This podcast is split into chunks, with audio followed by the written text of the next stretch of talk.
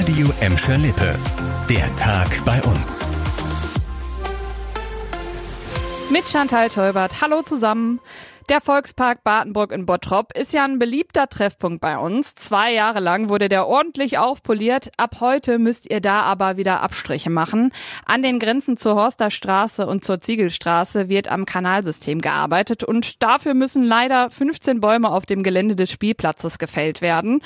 Die Stadt Bottrop sagt aber, dass die Bauarbeiter darauf achten, der Natur so wenig wie möglich zu schaden. Ab Mitte September müsst ihr mit euren Kindern dann auch erstmal andere Spielplätze unsicher machen.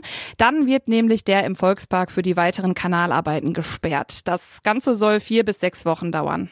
Viele junge Leute in Gladbeck, Bottrop und Gelsenkirchen sind vor knapp einem Monat in die Ausbildung gestartet. Trotzdem sind in unseren Städten immer noch hunderte Stellen frei.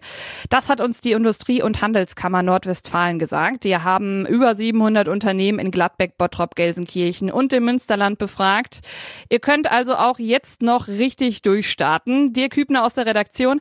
Das ist aber nicht die einzige gute Nachricht daran, oder? Ganz genau. Insgesamt scheint die Ausbildung nämlich wieder beliebter gefördert zu werden.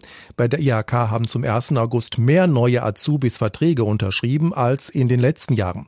Allerdings konnten nur knapp 57 Prozent der Betriebe alle angebotenen Ausbildungsplätze auch besetzen. Das Problem, oft mangelte es an genügend passenden Bewerbern. Ein Start für neue Azubis ist aber auch in den nächsten Monaten noch möglich.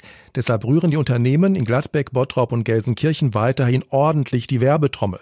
Die IHK hat eine Kampagne gestartet, um mehr junge Leute von einer Ausbildung zu überzeugen.